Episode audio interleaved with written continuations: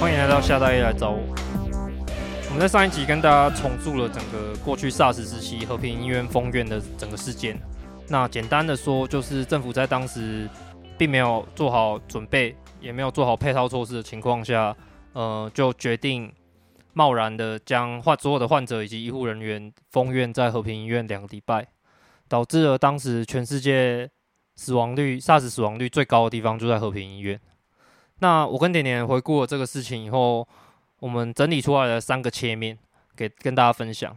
那这三个切面其实就可以让我们好好好的去反省，我们个人与政府与公共卫生之间的关系到底是什么？嗯，第一个我想谈的是，当时其实是有专家建议他们要怎么做的。他们建议的封院是说，要确实做好隔离的。封院，也就是说，把当当时在里面的医疗人员全部当成可能确诊 SARS 的人，然后找个地方安置他们，让他们隔离十四天，嗯，然后从别的地方调派医疗人员过去，OK，就是照顾那些有可能是 SARS 的人。嗯，就是一个会，嗯，其实还蛮麻烦，但是整有一个整体规划的一个制度这样子。没错，那这个就很凸显说，政府他在施行权力的时候想的公共卫生。跟真正的专家心里想的公共卫生，其实有的时候是有冲突的。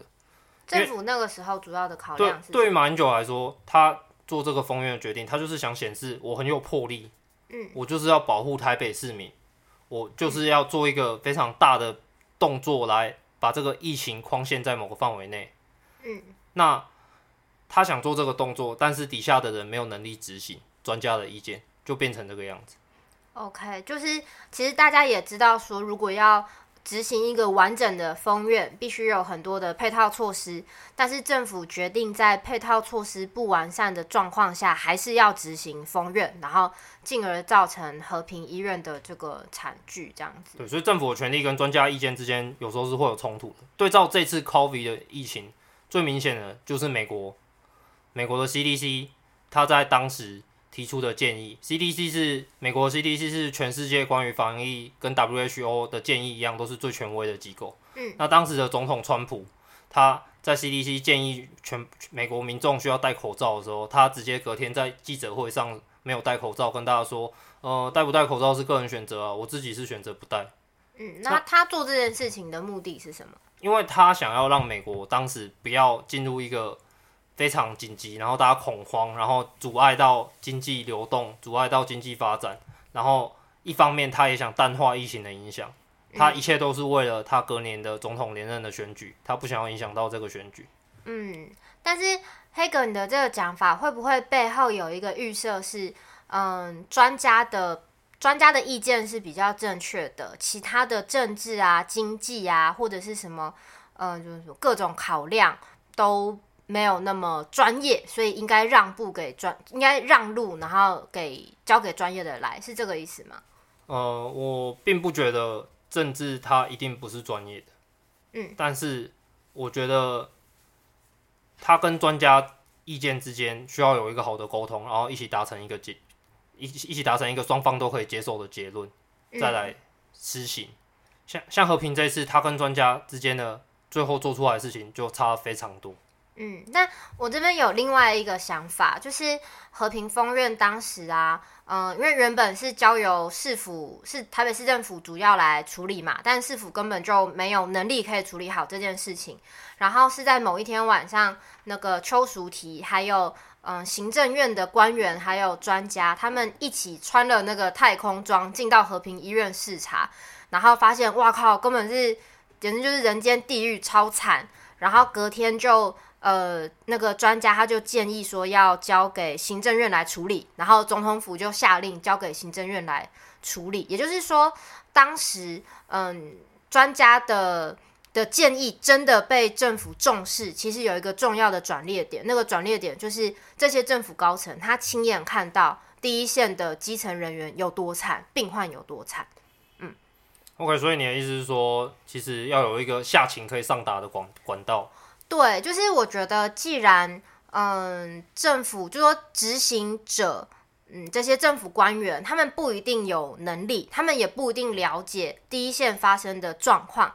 那除了他们应该多听听专家的建议之外，我觉得他们也应该多听听第一线人员的建议，比如说，呃，第一线的人装备装备有多么不足，然后他们有多么的恐慌，然后呃，各种他们有多么的疲累，他们需要哪一些资源？我觉得这些这些声音跟专家的建议是同等重要的。嗯，所以就是可能在这个。整体的机制里面要有一些民主的机制，让政府可以去知道第一线人人第一线的人员的意见，然后做出一些修正。对，就如果说今天我们有一个呃，我们有一个很棒的好官，比如说我大家应该多数会同意陈时中嗯指挥官他在嗯就是台湾政坛这几年来这么多的官员里面，他应该算是相对的。好官嘛，对不对？他算是一个相对好的的官员，但是一方面，呃，也不代表他的每一个判断都是正确的。二方面，我们也不能期待总是有一个好的官员出来帮大家摆平一切。所以，我觉得那个下情上达，或者是那个民主机制，它嗯，才是确保呃，不管今天谁来当官，然后都还是可以好好的运作的一个很重要的机制。这个民主机制会长怎么样？可能就是要有工会的代表可以参与政府的各层级的会议吧，可以直接的传达基层人员的心声。工会，劳工的工，不是公家的工，就是类似全国医疗产业总工会，要要跟陈世忠坐在一起，记者会上。这是帮工会打广告的嫌疑吗？对，我就是这个意思。我觉得，我觉得第一线的基层人员的声音应该要更更被重视，因为因为实际上我们在医院里面看到的就是这样啊，根本院长很多时候不知道第一线发生了什么事情，因为中层的主管可以隐瞒的就隐瞒啊，就好像和平院区那个呃和平医院那个时候，呃有很多隐匿疫情的状况嘛，就是。基层的人其实知道很多事情。那个刘姓的洗衣工，他老早就发现医院里面有 SARS 了，但他去跟护理长反映说：“哎、我们医院是不是有 SARS 的时候？”那护理长跟他说：“嘘，你不要那么大声，你不觉得你不觉得很瞎吗？其实很多时候第一线的人知道很多事情，但他们没有办法很直接的跟最高层的主管表达，那反而错失很多可以处理的时机。”嗯嗯，那。我简单讲，就是大概 summary 一下你讲的，就是你觉得说之前会发生像 SARS SARS 的时候和平封院这个事情，是因为呃当时在坐在办公室里的邱淑媞还有马英九，他们其实并不知道他们下了决定以后，和平医院里面如此的恐慌，如此的资源分配不均，如此的地狱。对对，他们如果早知道这件事情，他们就会更早有。更明确的、更好的处置，我是这样觉得啦。有点持保留意见。你觉得他们无论如何就是没有良心，就算第一线死光，他们也没差的意思？我觉得没有，不一定是没有良心吧，有可能就是无能。好，好，这个部分没关系，我们保留各自的意见。好吧，那我们再来谈，相信大家也很有感觉的是，公共卫生有的时候是会跟个人自由相冲突的。OK，我们来讨论关于公共卫生和个人自由之间冲突的这个议题。比如说，这次和应该说以前的 SARS 这个和平的事情之后，其实有五个人被以公共危险罪起诉。那这五个人被起诉的原因，是因为他没有在四月二十四号的封院当天召回的时候回到医院。嗯，我看到当时的记录，就是五个人里面，其中一位是医师，然后有三个是护理师，另外一个就比较不清楚，可能是行政，行政人员。行政人员。那这个医师他在被处分以后，公共危险罪，他公共危险罪不知道有没有成案，不过他后来是公务员资格被撤销。那他后来不断的打官司去想要证明自己的清白。那他的主张是说，他认为当时封院的决定是错的。嗯，然后他主张我是一个有已经暴露过 SARS 病人的人，那我有可能已经被感染了。然后你把我召回去照顾病人，我不是有可能再传染给病人吗？哦，就是反而造成更多的感染。对，所以他主张说我当时最好的选择，我应该要在家隔离。嗯，那从我们现在 COVID 这么久了，COVID-19 这么久，我们也很清楚，他讲的其实就是对的。在家隔离其实是相对比较简单，而且又安全的做法。对，可是当时毕竟医院，嗯、呃，应该说市府他就是下了这个必须大家都必须回到医院的这个命令，他下了这个命令。没错，所以后来他一直打官司，最后宪法法庭判的是他败诉，也就是说宪法法庭说，即使你讲的是对的，但是当时我们整个指挥体系要、嗯、就是要你回来，而你是公务人员，你没有回来，嗯、那这样子就是你的责任。嗯，那这边是那个医师的说法嘛？我看到资料里面，另外四位被起诉的人的当时的员工，他们的说法比较没有那么没有那么厉害，没有那么专业跟学历。他们其实很简单，就是我是健康的，我知道我是健康的，我应该没有接触到 SARS 的病患。那现在整个医院是个大染缸，为什么我这个健康的人还要进去被感染？其实。很单纯的是出于一个自保的逻辑，而不是出于一个什么防疫啊、感控啊的感染感染控制的的判断。对，那他们两个有不同，其实有不同的逻辑嘛。一个是我觉得指挥我的人是错的，对；一个是我不想去送死，对对。然后讲到这边，其实我就会自己会有一点，嗯，脑袋会有点打架。就我原本觉得哦，我觉得。吹哨者是有正当性的，吹哨者就是像那个医生这样，他他认为这个指挥是错误的，我我的呃判断才是正确的。我觉得好像诶听起来很正当嘛，他是医生，他有判断。那如果今天不回医院的理由只是我不想被传染，我是健康的，好像比较没有正当性。我原本是这样想，但后来我就觉得。怪怪的，因为谁知道那个医生他当时是不是这样想？搞不好这是他跟他跟律师讨论出来的说辞啊。搞不好医生他也是那一位医生假，搞不好了，他也是觉得哦，我不要被感染，他也是这样。就是这种说法，可能不不能说，因为你有这样的说法，就有不同的待遇。对，不同的说法有不同的待遇。对。那而且他最后这个医师他打官司打输，还有一个意义是说，一旦他赢了的话。嗯，可能之后防所有在防疫体系底下接受指挥的人都有权利抗命。嗯，会开了这个判例，他都会援引这个判例说啊，我我是因为这样这样这样，所以我不愿意去这样子。那黑哥，你觉得今天如果医院有一个这样子的指令下来，医护人员是有权利可以抗命的吗？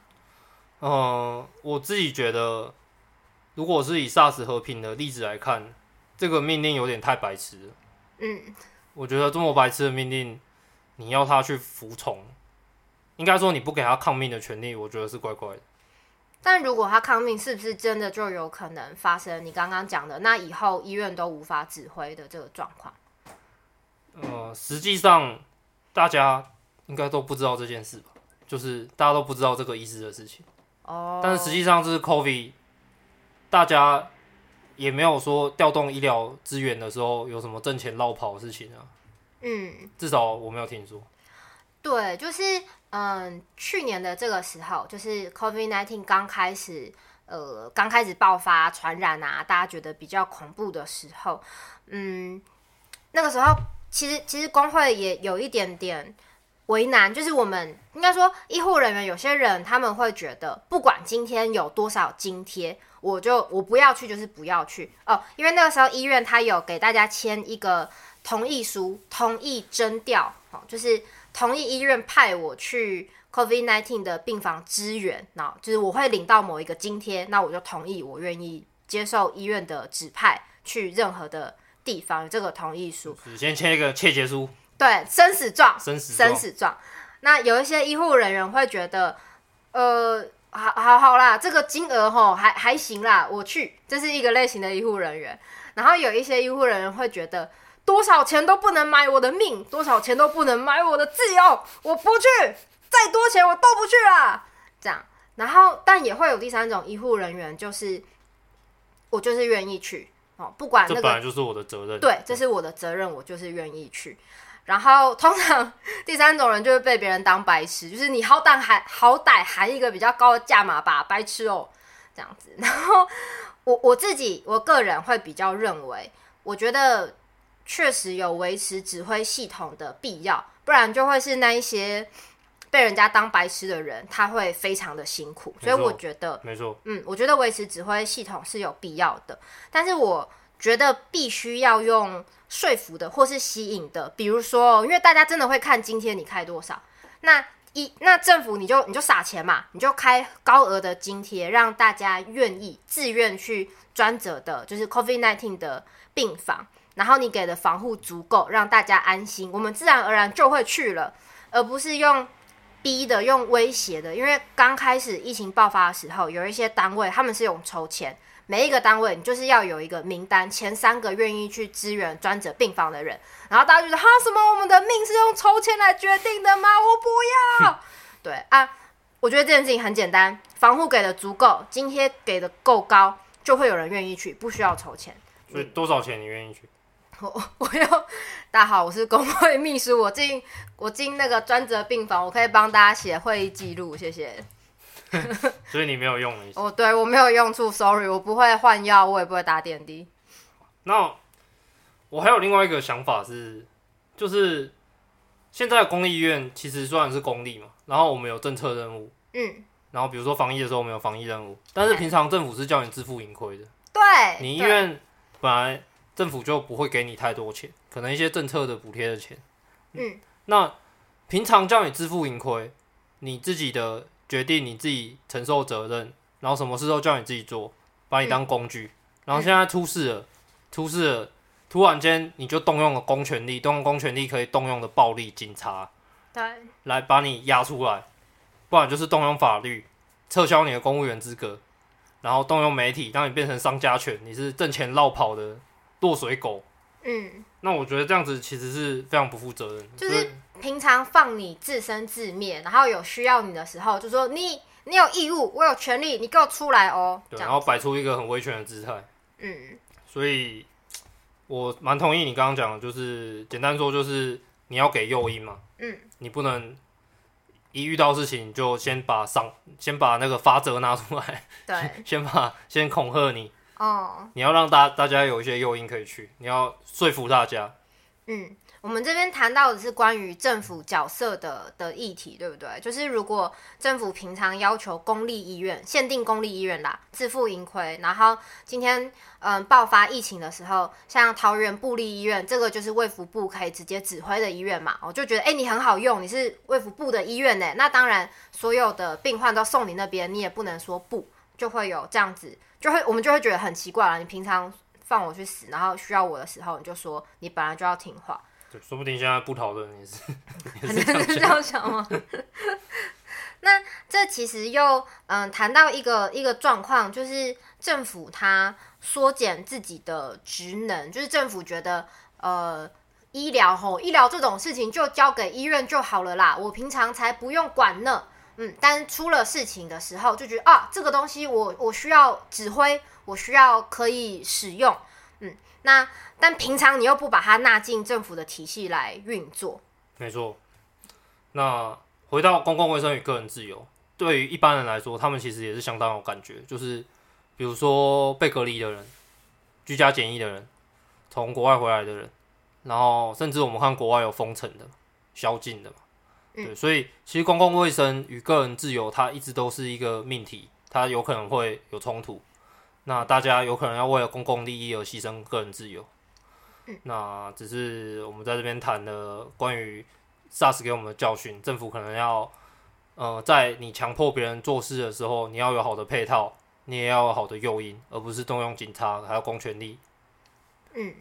好，所以我们刚刚上面谈了关于那个呃政府权力和专家意见之间的冲突，好，这是第一个。第二个是公共卫生跟个人自由的议题，这是第二个。然后也谈了政府的角色。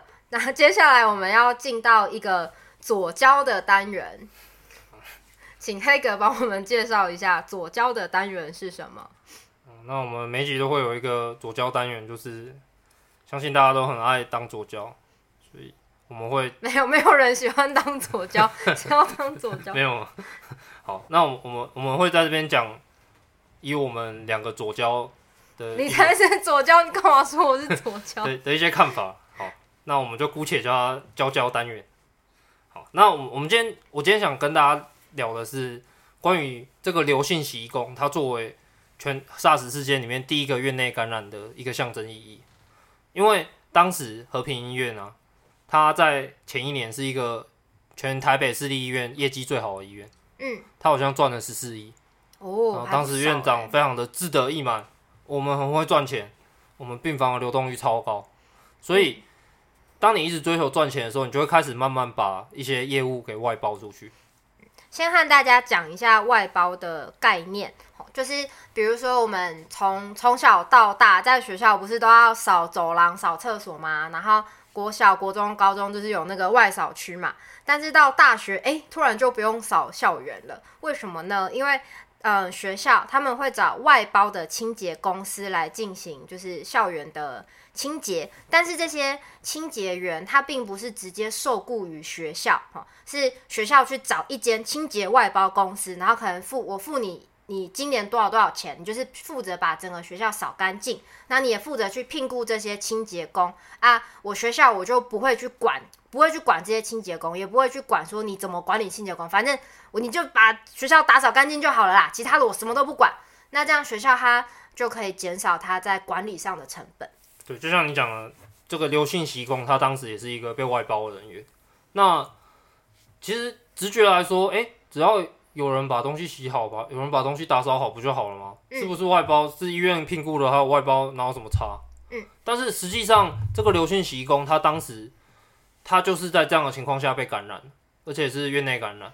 嗯。那我们可想而知，当你不是同一家公司的员工的时候，而且你又在这边工作，其实你很容易把他当外人。嘿，刘姓洗衣工当时没有领到足够的防护装备，然后他当时在清扫这个衣服的时候，也没有很被明确的告知说这个是一个 SARS 有怀疑是 SARS 病人的衣物，他只有看到，他甚至是自己看到那个衣物袋上写着疑似 SARS。嗯，对，就是看当时的资料，他因为嗯，可能感染的或是脏污的东西，他会他会用红色的塑胶袋包起来，然后上面就贴了一个纸条，说可能是 SARS 病患。然后洗衣工看到也傻眼，就是呃，那不是应该要先拿去消毒，再拿来给我们洗吗？但是因为这些洗衣工或者是清洁人员，他们并不直接隶属于医院，所以可能医院就。有一点把他们当次等公民嘛的，就是不会那么重视他们，就觉得啊，反正丢交给你啦，这样子。应该说，理理想上至少你要跟我讲，哎、欸，这个这一代是高危险的衣服哦，那你可能怎么样做，怎么样做比较好。嗯。但是这样子横向的沟通就显得非常的缺失。对。那这很有可能就跟外包有关，因为他就不是我们公司的人嘛，为什么要管他？嗯。为什么装备要给不是我们公司的人？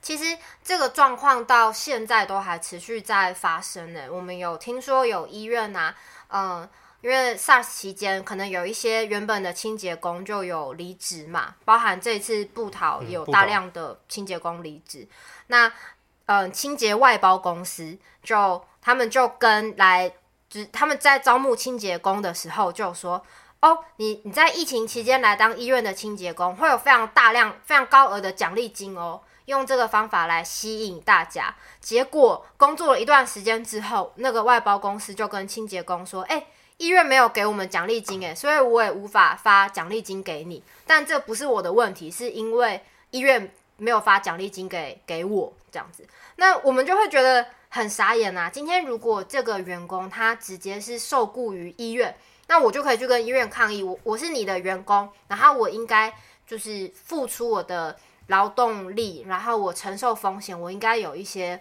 相对应的报酬。你为什么没有给我报酬？但是如果是外包制度的话，医院就很容易甩锅啊，这个是清洁公司的事情，然后清洁公司就在甩锅给医院说啊，这个是医院没有给我。那这些外包的工人，他们的权益就会在这个来来回回甩锅的过程中就消失了。没错，就是可能雇主的责任就会被这样规避掉。嗯，那另外一个问题就是，呃。更讲更深层一点，当你的人力不是在你直接的编制内的时候，其实以防疫一个这么整体性的事情来说，你就很容易会不忽略掉编制外的事情。嗯，对，所以我们认为医院用成本效益的逻辑去使用这个外包制度，然后直接或间接的造成了这个流行洗衣工的院内感染这件事情。嗯，就是对医院来说，使用外包制度可以省掉管理的成本嘛，而且外包它是一个标案，所以通常是就是价格最低的那个标，它会得标。反正就是医院它可以透过这种制度来省钱啦。可是它省钱的结果，至少在和平医院当时的案例上，反而造成扩大感染的这个悲剧发生。所以像这样的事情，平常都觉得哦好赞哦。省好多钱，那有有可能，但是总是有可能会在你不注意的时候成为一个破口，就像在这一次的事情里面变成一个公卫的破口。对，公共卫生的破口。总体来说，我们认为像医院这种其实具有公共性的事业，具有我们国民基本健康权的一一个事业，我们并不应该要用外包这种这种方式来经营。甚至我们不应该一直用成本效益的逻辑来设想这种公共服务的事业。没错。好，好吧。以上交爽了吗？以上是我们的左交单元，那我们要来进到我们的收尾单元，就是医疗人员真心话的部分。好，可以跟大家分享。嗯、呃，我们有听，就是朋友的朋友，呃，一位。和平医院的护理师，他当年呢 SARS 的时候，他就在和平医院服务，他现在也还在和平医院服务。然后在那个 COVID-19 疫情来的时候，他对最直觉的反应就是啊，当时因为 SARS。所以附近的那个房价暴跌，就是和平医院附近的房价暴跌，嗯、但他当时可能存的钱还不够，没有买房子。这次 COVID-19 来了，存的钱已经够了，赶快可以买房子喽。结 结果，结果现在房价反而就是暴涨。嗯，哦，现在反而在涨，是不是？对，没有办法买房子。QQ 帮 QQ。对，然后另外一个是有听到，呃，也是医护人员，他说，嗯。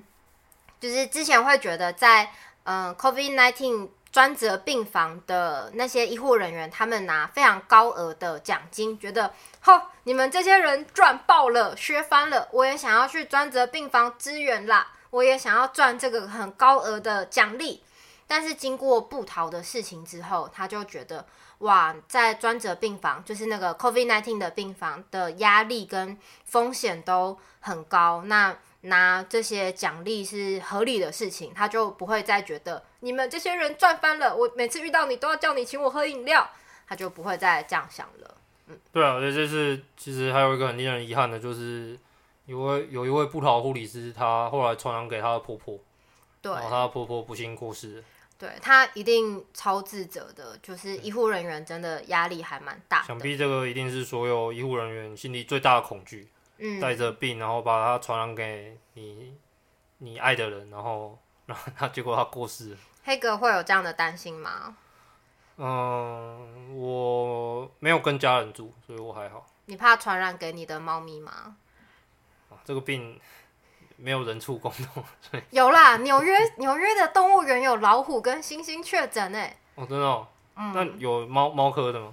老虎是猫科的啊！你到底？你老虎是猫科的。老虎，你不是三类组的吗？你不知道老虎是猫科？好，好，来请黑哥总结一下我们今天的节目内容。好，那我们今天从部桃的事情谈到那个分仓分流，然后我们后来大概回顾了一下整个和平的事情，然后骂了一下邱主题跟马英九，然后借由和平的事情，我们又回。大概聊了几个议题，第一个是政府的权利在实施的时候跟专家意见有可能会有冲突，嗯，那在公共卫生上就有可能会有一些后果。那我们会觉得可能要建立更好的民主机制，可能会来反映基层人员的心声，有可能可以解决这件事情。嗯，那再来第二件事情，我们谈论到说公共卫生跟个人自由之间的冲突。那这件事情的话，我们认为说政府它不应该在你需要人民去遵守你的命令的时候，就拿警察啊，拿法律来压人，对，我们认为说他可能要设计更多的呃诱因啊、动机，让大家去来维持这个指挥的体系。嗯，那最后我们在左交单元里面，我们聊到这个医院外包的这件事情，啊、那我们也谈到说外包有可能会造成在你意想不到的时候造成很大的问题。嗯，对，那我们反对在公共事业做很多外包的这件事。谢谢黑格的总结，那就谢谢大家的收听。我们是夏大业来找我，我是点点。好，我们下次再见。